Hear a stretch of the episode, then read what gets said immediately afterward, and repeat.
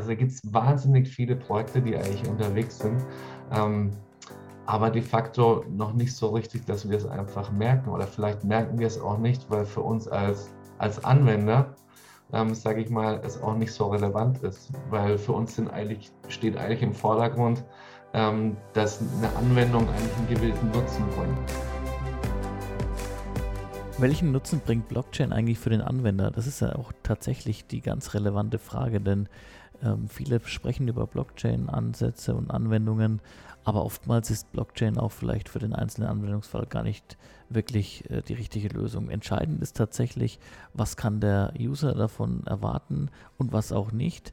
Was sind die Nutzenversprechungen von Blockchain? Und genau darüber habe ich gesprochen mit Professor Dr. Martin Fleischmann. Er ist Professor für internationales Marketing an der HFU Business School und er hat als Markenberater in den USA und in Deutschland bereit, bereits gearbeitet und sich intensiv mit dem Thema Blockchain ähm, in der Forschung, aber auch in der Praxis auseinandergesetzt und er gibt uns einen ganz spannenden Einblick in dieser Folge des Podcastes. Ich hoffe, wir können euch einen Mehrwert geben mit dem Podcast, mit den Inhalten und wenn es euch gefallen hat, hinterlasst uns gerne ein Feedback. Jetzt viel Spaß. Dann, Martin, schön, dass du heute mit dabei bist im Podcast. Freue mich ganz besonders. Wir haben ja schon längere Zeit versucht, einen Termin zu finden und jetzt ist es endlich soweit. Ähm, ein Thema, das mich aus verschiedensten Gründen auch sehr interessiert, ist eben das Thema ähm, Blockchain.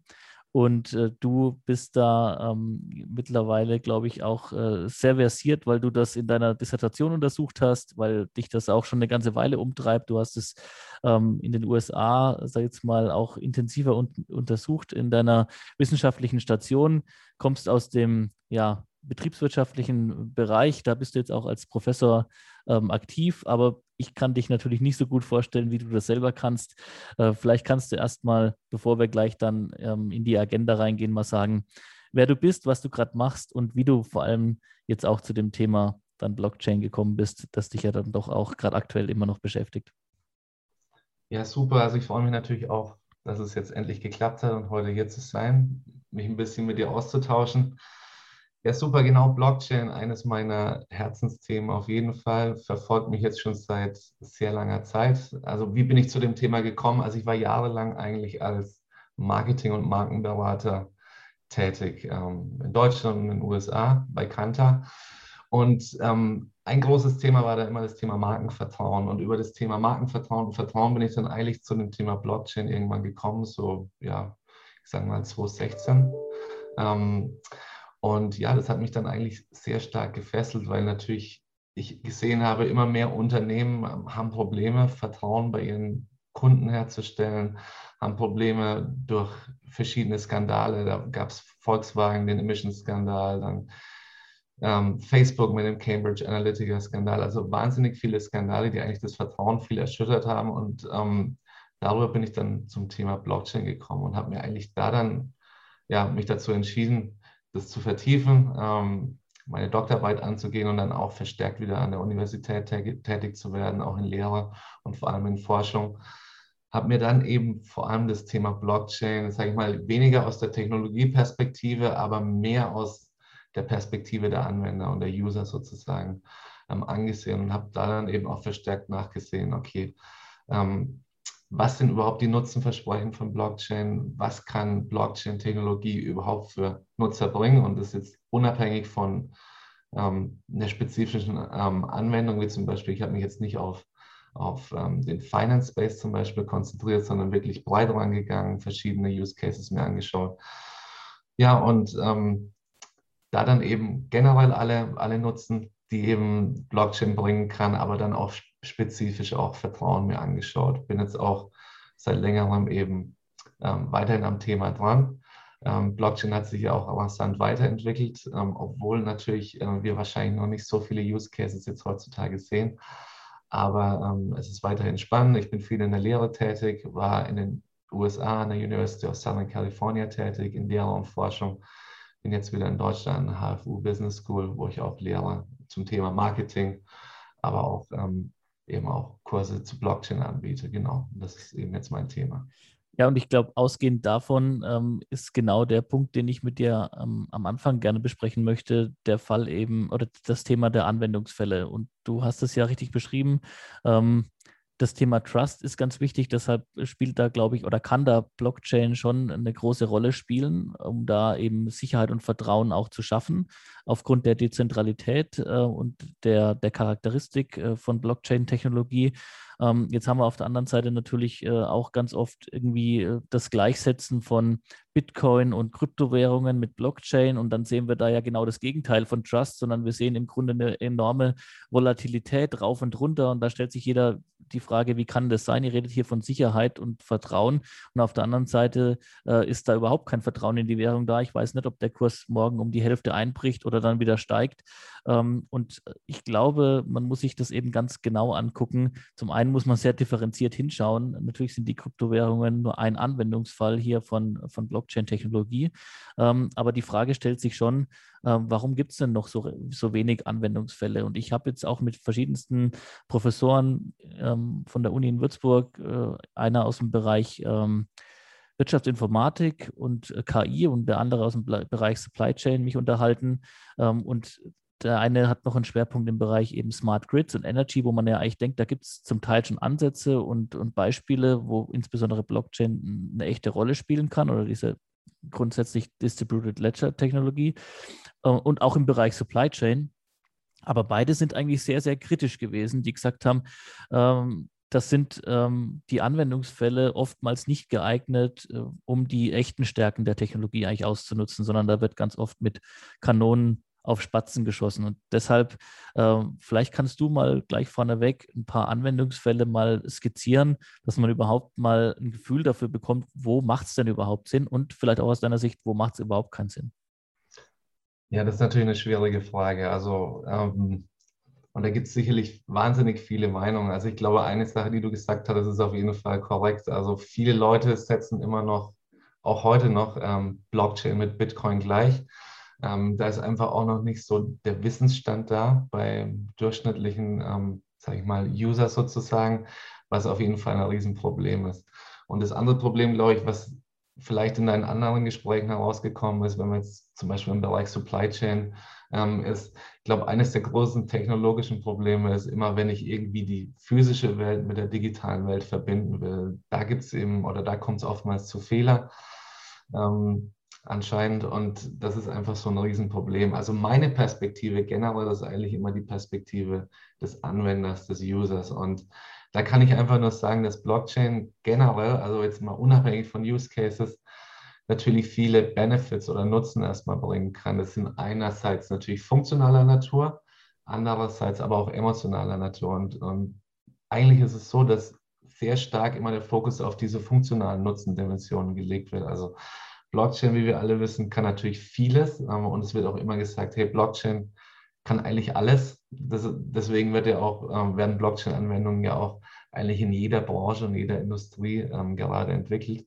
Aber wenn wir uns jetzt mal diese ganzen funktionalen Aspekte anschauen, okay, da wird immer gesagt, okay, es ist unveränderbar.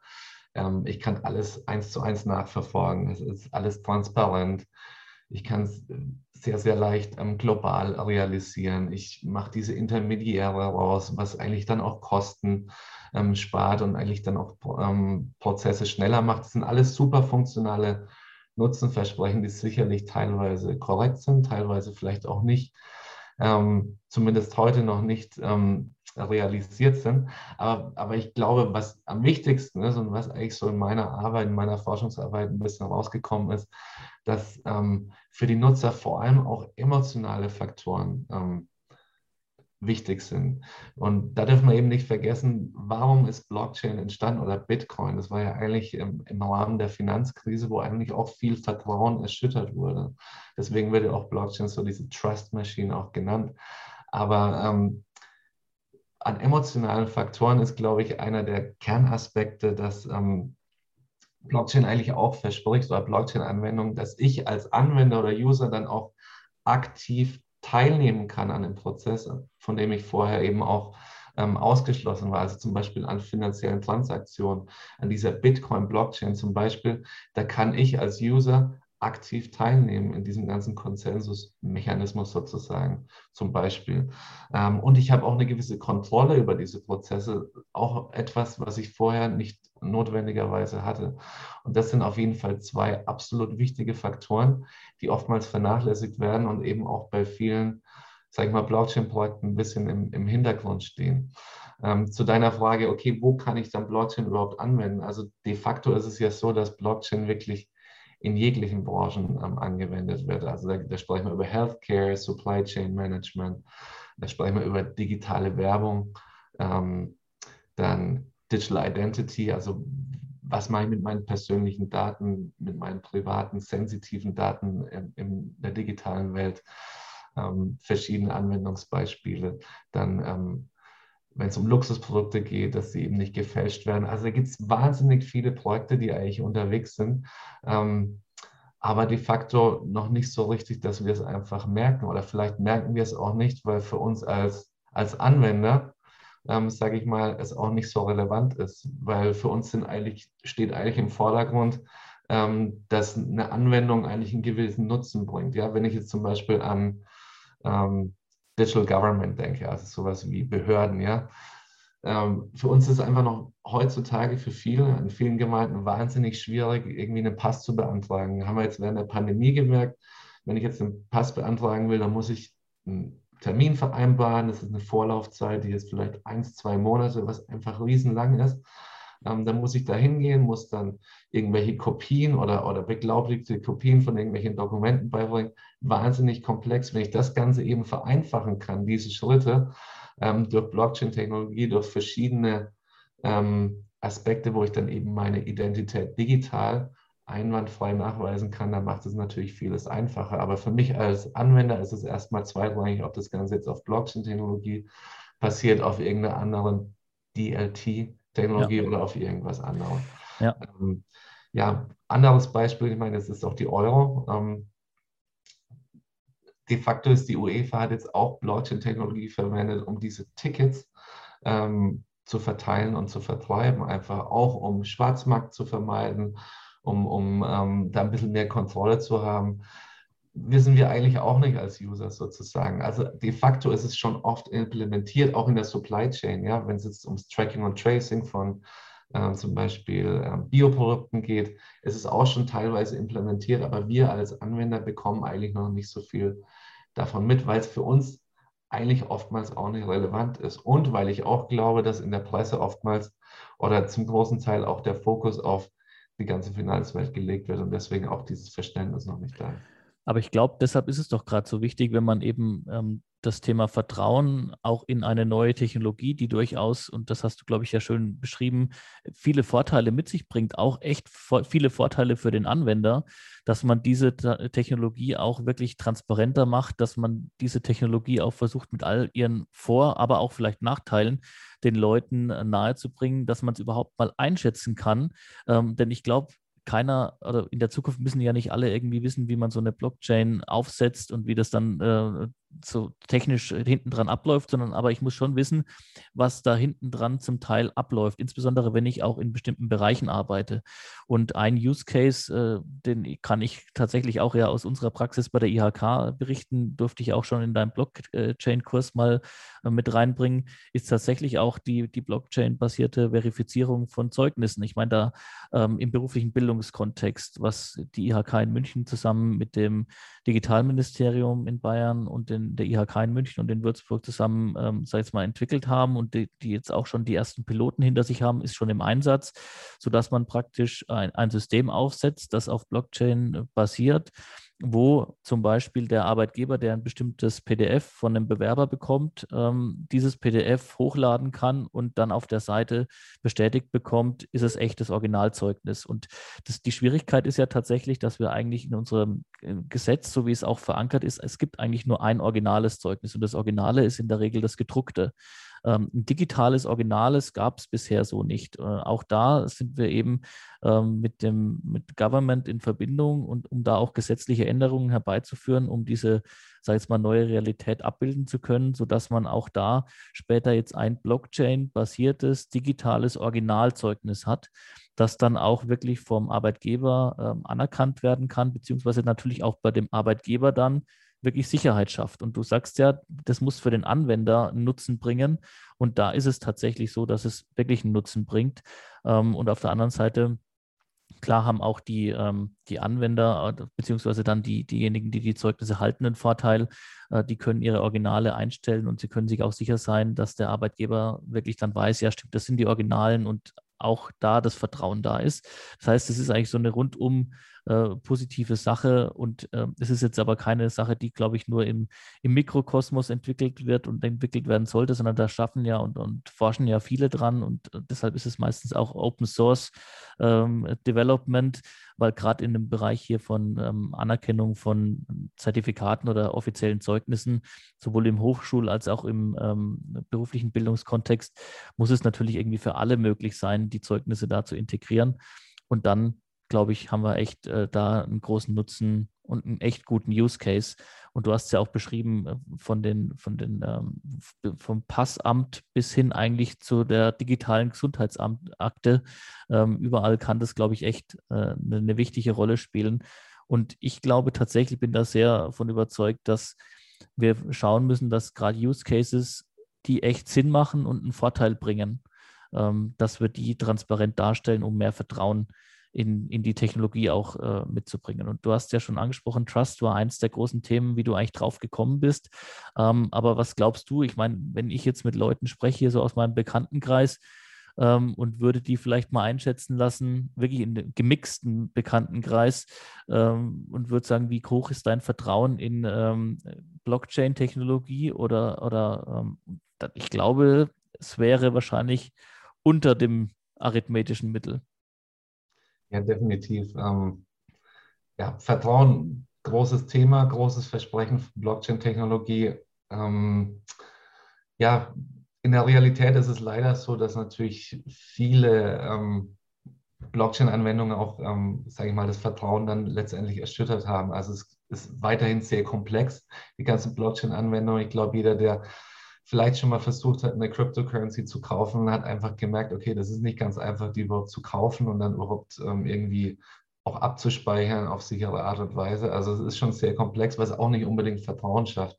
Auf der anderen Seite gab es natürlich viel ja, Schmus sozusagen, viel Fraud, wo einfach auch Dinge falsch gelaufen sind, wo ähm, Blockchain-Plattformen gehackt wo, wurden, wo irgendwelche Blockchain-Projekte Geld eingesammelt haben und dann ähm, das Ganze irgendwie gecancelt haben und mit dem, mit dem Geld weggelaufen sind. Also das hat war natürlich nicht förderlich und deswegen ist eigentlich so, also meine Perspektive nochmal ist natürlich die, das ist nicht meine Meinung, sondern ich versuche eigentlich so diese, diese Voice of the Consumer oder of the User, also die Perspektive von den Anwendern einzunehmen und da einfach nachzuhören durch meine Forschungsarbeit, okay, was bewegt die? Und das sind sicherlich Themen, die einfach dazu führen, dass Leute sagen, okay, das Versprechen ist sicherlich da und das Potenzial, aber ähm, durch verschiedene Ereignisse ist es einfach noch nicht so, dass das Vertrauen wirklich so hergestellt werden kann. Und meine persönliche Meinung oder was ich da einfach auch herauslese, ist die, dass natürlich Blockchain jetzt wahrscheinlich nicht 100 Prozent ähm, Vertrauen gewährleisten kann, auch in Zukunft nicht, obwohl es, das, obwohl es natürlich das Versprechen ist, weil letztendlich sind natürlich alle Blockchain-Anwendungen auch irgendwie man-made, also natürlich durch Menschen erschaffen und jedes Mal, wenn der Mensch natürlich hereinkommt, bleibt natürlich Raum für Fehler und Raum für Manipulation und das werden wir nie wegbekommen. Nichtsdestotrotz ähm, kann es natürlich schon in vielen Fällen so sein, dass Blockchain-Anwendungen doch ähm, ein anderes Level oder eine Verbesserung herbeiführen können. Und selbst wenn eine Blockchain-Anwendung nicht irgendwie implementiert wird, letztendlich doch, was ich oftmals sehe, allein die Überlegung darüber, ob ich eine Blockchain-Anwendung einführe oder nicht, allein ähm, das kann schon mal dazu führen, dass einfach bestehende Prozesse hinterfragt werden und vielleicht auch deswegen optimiert werden, auch wenn eine Blockchain-Anwendung ähm, dann letztendlich nicht eingesetzt wird. Ich meine, wir haben ja das Beispiel jetzt beim aktuellen Impfpass, ja, da war ja auch mal Blockchain als, als Lösung im Spiel, wird jetzt doch nicht implementiert, aber ich glaube, alles mal auf den Tisch zu legen und mal kritisch zu hinterfragen, kann, kann auf jeden Fall helfen, um einfach dann letztendlich die beste Lösung zu finden. Na, du hast es ja vorhin angesprochen, jetzt mal nicht den Impfpass, aber du hast vorhin auch Facebook angesprochen und den Skandal, der ja doch enormes Vertrauen auch in die, in die Plattform, in das soziale Netzwerk äh, erschüttert hat. Und dann kam ja das, was du auch gerade hier skizziert hast, die Ankündigung mit, mit Libra. Und ähm, aber wie, wie ist das da einzuschätzen gewesen? Wie würdest du das irgendwie beurteilen? Konnte, konnte man damit äh, schon Vertrauen wieder zurückgewinnen? Oder wie ist das so? Ja, ich meine, Libra ist natürlich ein Projekt, das ist natürlich jetzt schon wieder begraben. Das heißt, jetzt mhm. mittlerweile Diem hat natürlich viel negative Schlagzeilen dann auch gemacht ging auch in eine andere Richtung, ein bisschen. Also das Problem war ja eigentlich, wie bei Facebook, beim Cambridge Analytica-Skandal, okay, wie gehe ich als Facebook mit sensiblen ähm, User-Daten um? Und da war natürlich das Problem, dass die irgendwie verwendet wurden für Zwecke, wo jetzt die User keine, keine Zielstimmung gegeben hatten. Ähm, ist natürlich ein großes Problem. Und wenn ich da natürlich irgendwie einen, eine Anwendung finde, ähm, implementieren würde, die außerhalb von Facebook ist, durch Blockchain gepowert ist, die vielleicht dann den Usern so ein bisschen mehr Kontrolle gibt, okay, welche Daten teile ich überhaupt mit Facebook, ähm, wie kann Facebook meine Daten verwenden, dann wäre das sicherlich eine Lösung ähm, gewesen. Wohingegen jetzt ähm, Libra, was jetzt einfach auch Diem heißt, was ja eher so ein bisschen eine Zahlungsplattform war, ich glaube nicht, dass das eben, eben dazu geführt hatte, es herbei äh, Vertrauen mhm. wiederherzustellen, sondern eher so ein bisschen auf diesen Blockchain-Buzzword-Train ähm, aufzusteigen und da ein bisschen was zu machen. Aber generell dieses ganze Thema, okay, sensible persönliche Daten im Internet, das wird sicherlich noch mehr an, an Gewicht gewinnen in, in Zukunft. Ich meine, wir haben GDPR eingeführt in der Europäischen Union. Ganz wichtig, Datenschutz steht ganz weit oben ähm, in vielen Ländern. Und ich glaube, da werden wir einiges sehen, was sich bewegen wird und wo auch Blockchain sicherlich eine Rolle spielen wird, weil warum zum Beispiel, wenn ich jetzt eine Transaktion auf eine E-Commerce-Plattform mache, warum brauchen die alle meine Daten? Warum muss diese Plattform alle meine Daten speichern? Würde es nicht nur genügen, dass ich für diese eine Transaktion zum Beispiel meine Adresse weitergebe, meine Kreditkartendetails und dann eigentlich das Ganze wieder ähm, von diesem Unternehmen gelöscht wird? Da kann sicherlich Blockchain und Digital Identity einen guten Beitrag leisten. Ähm, ja, es bleibt weiterhin spannend, weil, wie gesagt, wir, wir haben diese Use Cases noch nicht, aber es ist viel in Entwicklung. Also es ist auf jeden Fall ein spannender Bereich. Ja, ich glaube, es ist tatsächlich eben auch so, dass ganz viel, ähm, sag ich mal, noch Vertrauen noch nicht da ist, weil man sich einfach in einem ziemlich neuen Kontext auch bewegt. Und das ist, äh, vieles ist wirklich für ganz äh, unterschiedliche Zielgruppen bei uns komplett neu. Und du hast vorhin das Beispiel angesprochen mit dem Geld transferieren. Ich beschäftige mich mit den Sachen ja auch und versuche das dann auch praktisch hier mal auszuprobieren. Und ich kann das nur bestätigen, dass das not so easy ist. Ähm, sich da Geld äh, überhaupt mal umzutauschen in, in Kryptowährung und dann vielleicht das auch dann irgendwie ähm, zu operationalisieren, dass ich dann damit auch was machen kann dahinter, weil es ist ja die Frage, also als Spekulationsobjekt habe ich es jetzt nicht an, äh, gedacht, sondern wenn dann auch wirklich, um damit was zu tun. Ähm, und das ist dann alles andere als einfach. Und vielleicht vor dem Hintergrund kann ich immer wieder nur sagen, ich glaube, die Akzeptanz von neuen Technologien, die hängt schon echt auch maßgeblich davon ab, dass ähm, offen und wirklich ehrliche Kommunikation und, und äh, Verbreitung von Wissen zu dem Thema ähm, im Umlauf ist. Und deshalb glaube ich, ist insbesondere so ein Kurs, wie du ihn auch aufgesetzt hast, mit den, zum Thema Blockchain, gerade aus der Anwendungsperspektive, enorm wertvoll und kann da einen wichtigen Beitrag äh, zu leisten. Denn ähm, jetzt würde ich auch gerne nochmal so den Schwenk machen in, in Richtung der der People, weil das weißt du ja auch, dass mein Podcast schon auch einen starken Fokus auf die Arbeitswelt beziehungsweise auch auf die Fachkräfte äh, von morgen hat. Und ähm, da wird sicherlich auch so sein in Zukunft, dass Leute mit der Technologie arbeiten werden, ohne dass sie es eigentlich so wirklich wissen. Und vielleicht müssen sie es auch nicht wirklich in die Tiefe wissen, aber ich glaube schon, dass um vielleicht auch den nächsten Schritt mitplanen zu können, ich wissen muss, in welchem Kontext ich mich bewege, mit welcher Technologie ich arbeite.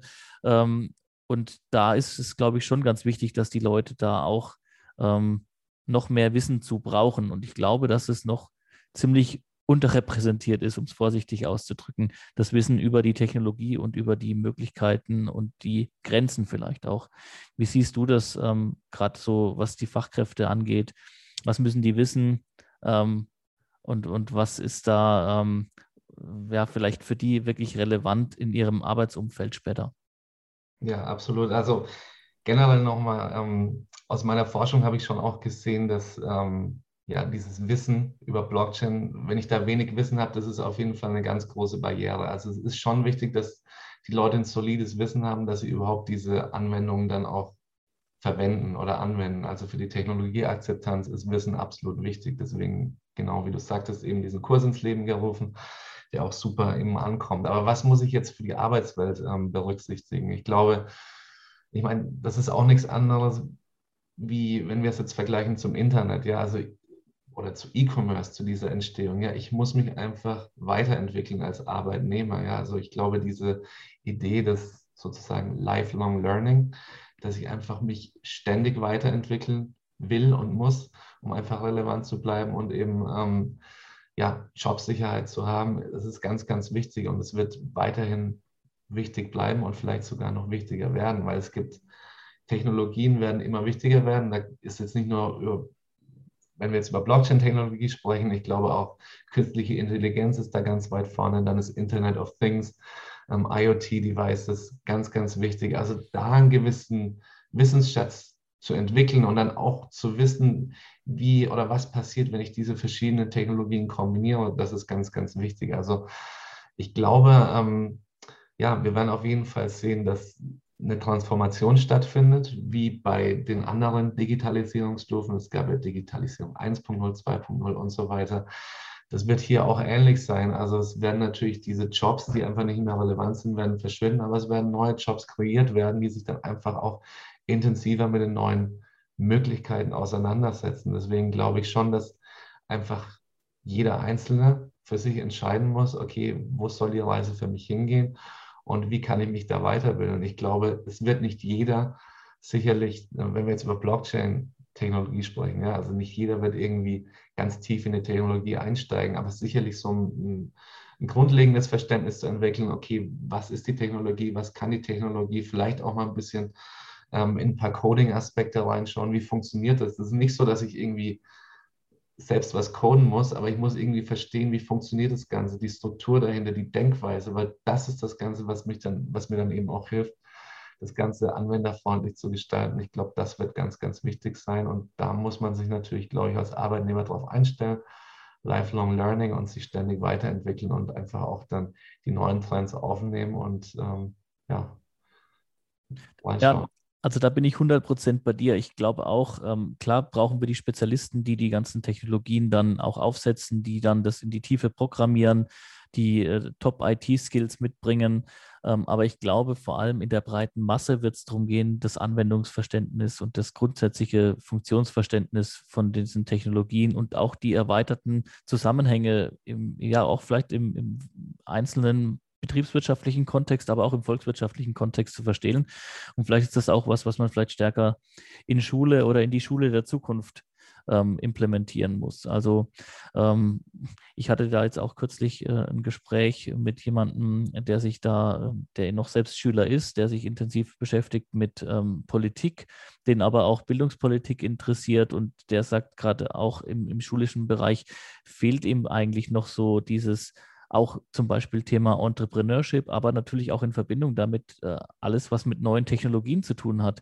Ähm, und ich glaube, da könnte man vielleicht für die Zukunft ähm, einen Beitrag zu leisten und ähm, vielleicht geben wir da so ein paar können wir ein paar spannende Impulse mitgeben. Auf Gut, an, sonst Martin, äh, die Frage ist jetzt ähm, natürlich auch, Blockchain kann natürlich schon, auch wenn die Anwendungsfälle richtig sind, auch bestimmte Wirtschaftsbereiche ziemlich stark verändern.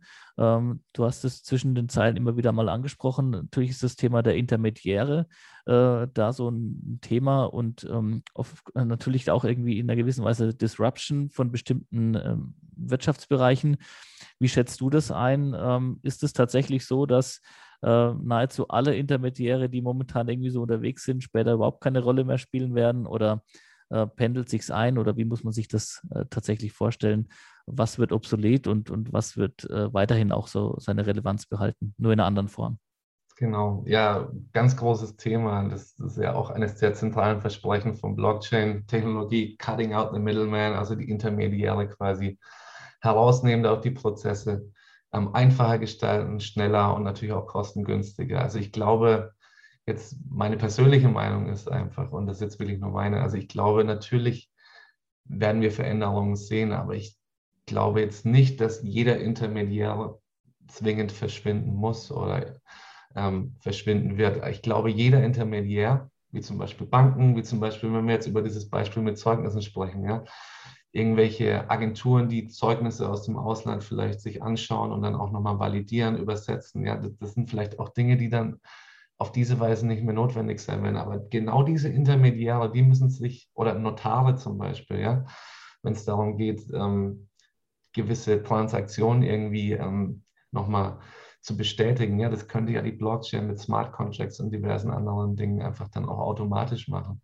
Aber ich glaube schon, dass diese Intermediäre ähm, Relevanz behalten können. Sie müssen sich einfach nur anpassen, verändern und einfach schauen, okay, wie kann ich in dieser neuen Welt, in der es zum Beispiel Blockchain-Technologie gibt, aber auch andere Technologien, ja, wie kann ich da relevant bleiben und wo kann ich da meine Nische finden, dass ich einfach auch Zusatznutzen bringen kann, ähm, um einfach relevant zu bleiben. Ja. Wenn wir jetzt die Banken ansehen, ähm, wir wissen Filialen, es gibt nur noch wenige physisch, physische Filialen. Das war einfach ein, einer der ähm, ja, Resultate aus der ganzen ähm, Bewegung von, von offline zu, offline zu online sozusagen, also durch Online-Banking und so weiter. Natürlich wurden da viele Filialen nicht mehr gebraucht. Okay, jetzt durch diverse Transaktionen, die vielleicht über die Blockchain dann automatisiert ablaufen, wo ich jetzt eine Bank nicht mehr zwingend benötige. Okay, vielleicht brauche ich das dann auch nicht mehr in der Bank, aber vielleicht brauche ich dann andere Services, die einfach das Ganze noch begleiten, die einfach dann noch zusätzliche Services bieten,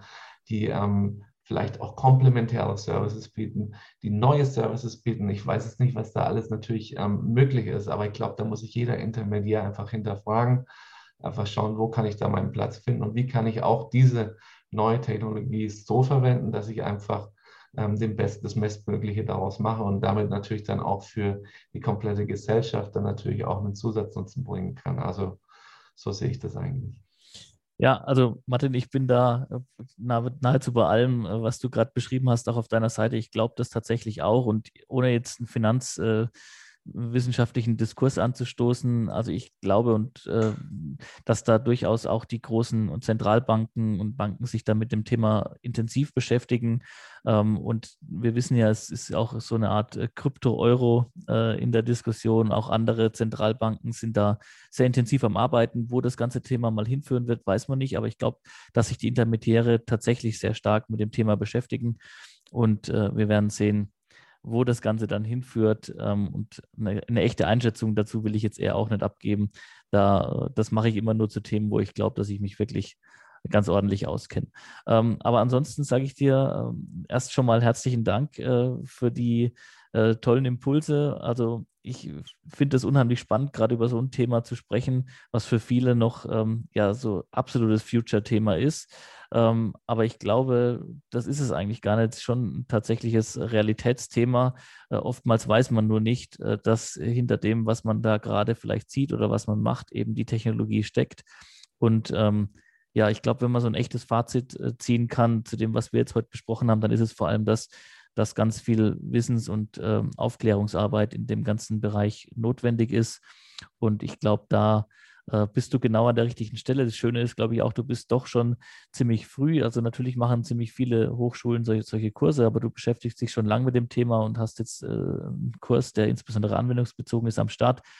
Und darum glaube ich, dass du da sehr viele spannende Forschungsthemen noch finden wirst, das dich voranbringt und das, glaube ich, auch deinen Studenten ziemlich viel bringt.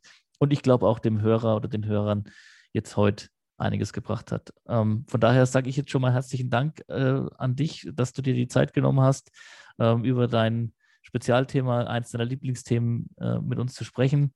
Und ähm, gebe dir gern nochmal abschließende Worte. Ist noch was offen geblieben, was du gern noch erzählen würdest, ähm, was für dich noch wichtig ist, was wir vielleicht noch ausgespart haben oder was ich vergessen habe zu sagen? Nein, sehr gerne. Also herzlichen Dank für die Einladung. Hat mir sehr viel Spaß gemacht hier. Ja, also ich glaube einfach nochmal als Fazit von mir, ich, ähm, wir wissen nicht, was die Zukunft bringen wird. Ich weiß nicht, ob Blockchain wirklich all das ähm, halten wird, was es verspricht, aber ich glaube, jeder ist gut beraten, sich einfach mit dem Thema zumindest ein bisschen zu beschäftigen, weil ähm, irgendwie habe ich schon im Gefühl, es ist eigentlich schon ein Thema, das bleiben wird. Bitcoin wurde schon mehrmals totgesagt, ja, und es ist immer noch ähm, unterwegs seit vielen, vielen Jahren. Von daher, glaube ich, tut jeder gut daran, sich damit ein bisschen zu beschäftigen. Also nochmal herzlichen Dank für die Einladung, hat mir sehr viel Spaß gemacht und dir weiterhin viel Spaß mit deinem Podcast. Vielen Dank dir und euch auch viel Erfolg vor allen anderen weiteren Projekten. Martin, mach's gut. Danke, tschüss. Danke fürs Reinhören. Ich hoffe, ihr habt auch diesmal wieder was aus dem Podcast für euch mitnehmen können. Ich selbst kann sagen, ich habe wirklich einiges wieder gelernt. Und wenn es euch gefallen hat, dann abonniert den Podcast, hinterlasst uns ein Feedback auf den entsprechenden Social Media Plattformen, abonniert den Podcast auf iTunes und gerne auch da ein Rating hinterlassen, denn das hilft auch immer weiter, den Podcast äh, zu promoten. Danke euch schon mal, bleibt gesund und bis bald. Ciao.